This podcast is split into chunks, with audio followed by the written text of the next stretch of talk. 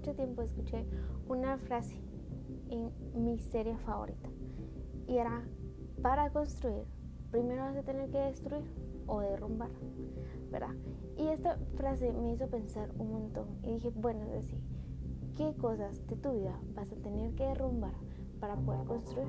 Y me, me, puse a analizar y habían hábitos, pensamientos, sentimientos y acciones que tenía que dejar ir, que tenía que destruir, que tenía que derrumbar para volver y poder construir nuevas cosas en mi vida, hábitos mejores, creencias más fuertes, convicciones con buenos cimientos, emociones más sanas, para sanar mi corazón, sanar heridas. Y me puse a pensar en eso qué cosas tengo que destruir para poder construir. Y me encanta un versículo que habla algo acerca de esto y es Isaías 64.8. Dice, pero ahora, oh Señor, tú eres nuestro Padre. Nosotros somos el barro y tú eres nuestro alfarero.